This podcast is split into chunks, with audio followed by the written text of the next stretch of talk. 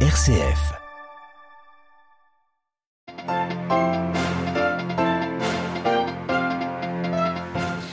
Jours après le tremblement de terre, l'aide peine à arriver en Syrie. Reportage à suivre au seul point de passage entre la Turquie vers le nord syrien. En Inde, le gouvernement veut redonner ses lettres de noblesse à la vache sacrée. Une opération spéciale est organisée à l'occasion, nous l'entendrons, de la Saint-Valentin.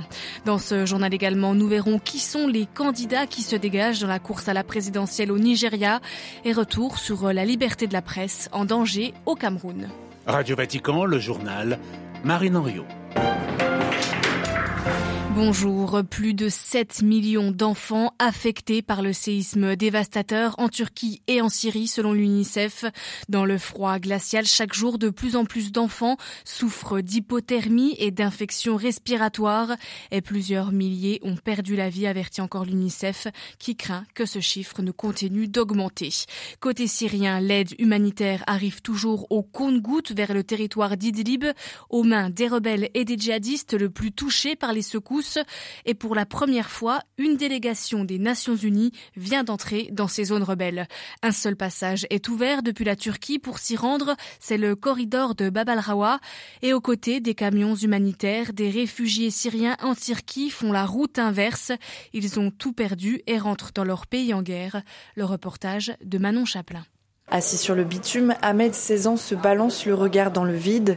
Deux sacs défoncés sortis des décombres sont posés à ses côtés. Après 7 ans en Turquie, il a tout perdu et patiente avec sa mère au poste frontière de Bab al-Hawa pour entrer en Syrie.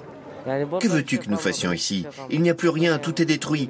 Il faut que je rentre. La situation n'est pas terrible non plus là-bas, mais c'est déjà mieux qu'ici. Devant lui se joue un balai incessant de véhicules, des camions remplis de corps enveloppés dans des sacs noirs. Une dizaine d'hommes s'occupent de les transporter d'un côté à l'autre de la frontière pour qu'ils soient emmenés puis enterrés dans leur pays. Mohamed a perdu quatre membres de sa famille mais ne souhaite pas prendre le risque de les accompagner. Il a peur de retourner en Syrie. Après 12 ans de torture et de guerre, je ne veux pas rentrer car la situation va s'empirer, c'est sûr. À ses côtés, Ali s'inquiète lui aussi de l'avenir de son pays. Il déplore le manque d'aide humanitaire arrivé jusqu'en Syrie. En Turquie, il y a de l'aide qui arrive de partout. En Syrie, il n'y a rien ou alors très peu. Depuis jeudi, le corridor de Bab al-Hawa a été réouvert au convoi humanitaire. Samedi, l'ONU avait déjà envoyé une soixantaine de camions, pas suffisant selon Carmen Monclu-Gironès, en charge de la coordination transfrontalière pour l'UNICEF. Elle regrette que l'aide n'ait pas pu être envoyée dès le début. La plupart d'entre nous étions prêts dès la première minute. Désormais, nous avons le corridor de Bab el-Hawa ouvert, mais ce n'est pas comme avant où nous avions quatre corridors. Ils ont été fermés au fur et à mesure des années. Selon les Nations Unies, 15,3 millions de personnes auraient besoin d'une aide humanitaire urgente en Syrie. Un reportage de Manon Chaplin. En Inde, perquisition du fisc dans les bureaux de la BBC ce mardi, quelques semaines après la diffusion d'un documentaire sur le rôle du Premier ministre Narendra Modi dans les sanglantes émeutes interconfessionnelles de 2002. L'opposition indienne y dénonce une tentative d'intimidation de la BBC. On reste en Inde où le gouvernement fondamentaliste hindou veut remplacer la Saint-Valentin par une journée de la vache. Le ministère de l'élevage a diffusé une circulaire appelant la population à étreindre une vache ce mardi. Il déplore que les Indiens auraient oublié leur héritage culturel à cause de l'influence occidentale. À New Delhi, Emmanuel Derville. La circulaire date du 6 février. Son auteur, un haut fonctionnaire ministériel, demande que soit célébré un jour d'étreinte de la vache pour la Saint-Valentin. Il prétend que prendre une vache dans ses bras apporte le bonheur et des émotions positives. Le document, loin d'être une plaisanterie, illustre les mesures du gouvernement fondamentaliste pour effacer la laïcité en Inde. À terme, il veut bâtir une identité nationale hindoue. Il y a deux ans, ce même ministère avait tenté d'organiser un concours de connaissance de la vache, présenté comme un animal sacré. Les groupes radicaux hindous se servent de la vache comme d'un symbole pour unifier leur communauté fracturée en castes, et les organisations de défense du bovin ont toujours travaillé seules mais depuis l'arrivée au pouvoir du gouvernement fondamentaliste il y a huit ans, elles œuvrent main dans la main avec les services de l'État qu'elles ont infiltrés. New Delhi, Emmanuel Derville pour Radio Vatican. C'est un projet géant qui débute au Tchad. 454 rebelles présumés, jugés à huis clos, tous accusés de l'assassinat de l'ancien président Idriss Déby Itno, tué au front en 2021 lors d'une offensive du FACT, le Front pour l'alternance et la concorde au Tchad. Les ONG de défense des droits de l'homme s'inquiètent d'un procès de masse expéditif. L'Union africaine envoie une mission d'observateurs au Nigeria pour les élections présidentielles présidentielle et parlementaire.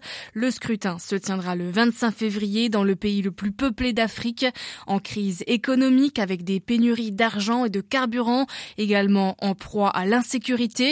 Pour euh, remplacer le président sortant, Mouamadou Bouhari, qui se retire après deux mandats, trois profils se distinguent. Notre correspondant à Abuja, Ishaka Adekboye, nous les présente.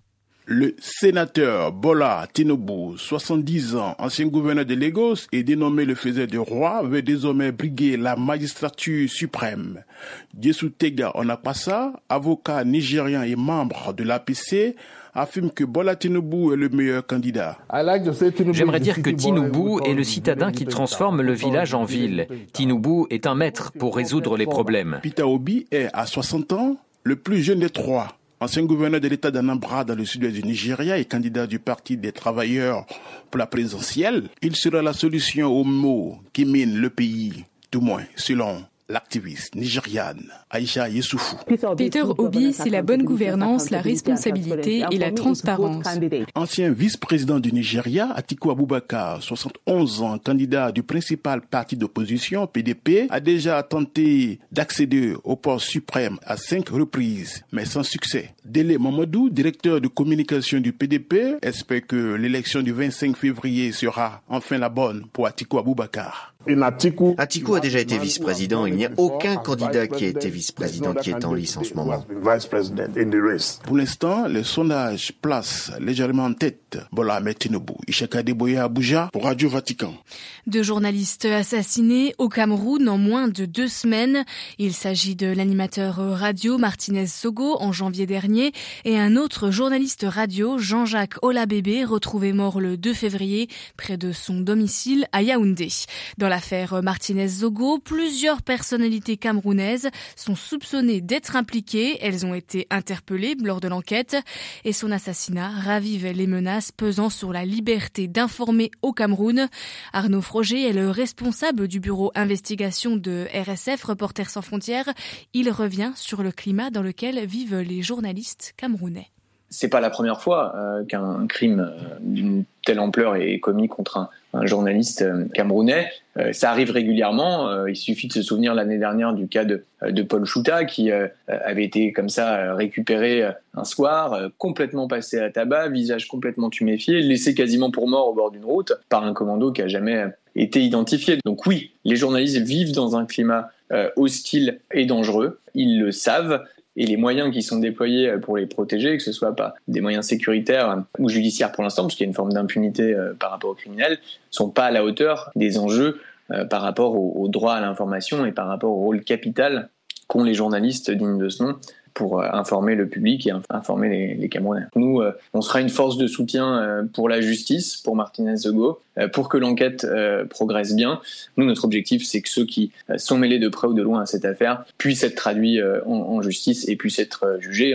On, fera tout pour que ce soit le cas. Les enquêteurs camerounais auront toute leur part à faire dans cette histoire. Il faudra beaucoup de courage parce que les pressions et les tentatives de manipulation et de corruption sont extrêmement nombreuses dans le cadre de cette affaire. Arnaud Froger de Reporters sans frontières, il était interrogé par Myriam Sandouno. L'état d'urgence déclaré en Nouvelle-Zélande après un violent cyclone dans la nuit de lundi à mardi. Des vents jusqu'à 140 km heure, 20 cm de pluie en 24 heures et des vagues de 11 mètres qui ont provoqué inondations et glissements de terrain.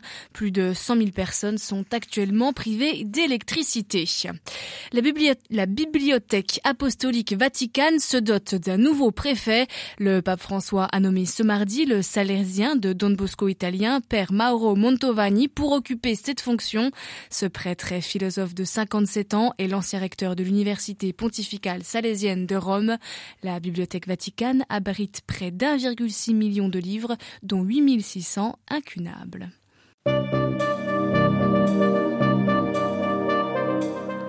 L'information du Vatican, de l'Église et du monde revient tout à l'heure en fin de journée. À 18h, vous serez en compagnie de Marie Duhamel. Quant à moi, je vous souhaite une très bonne après-midi.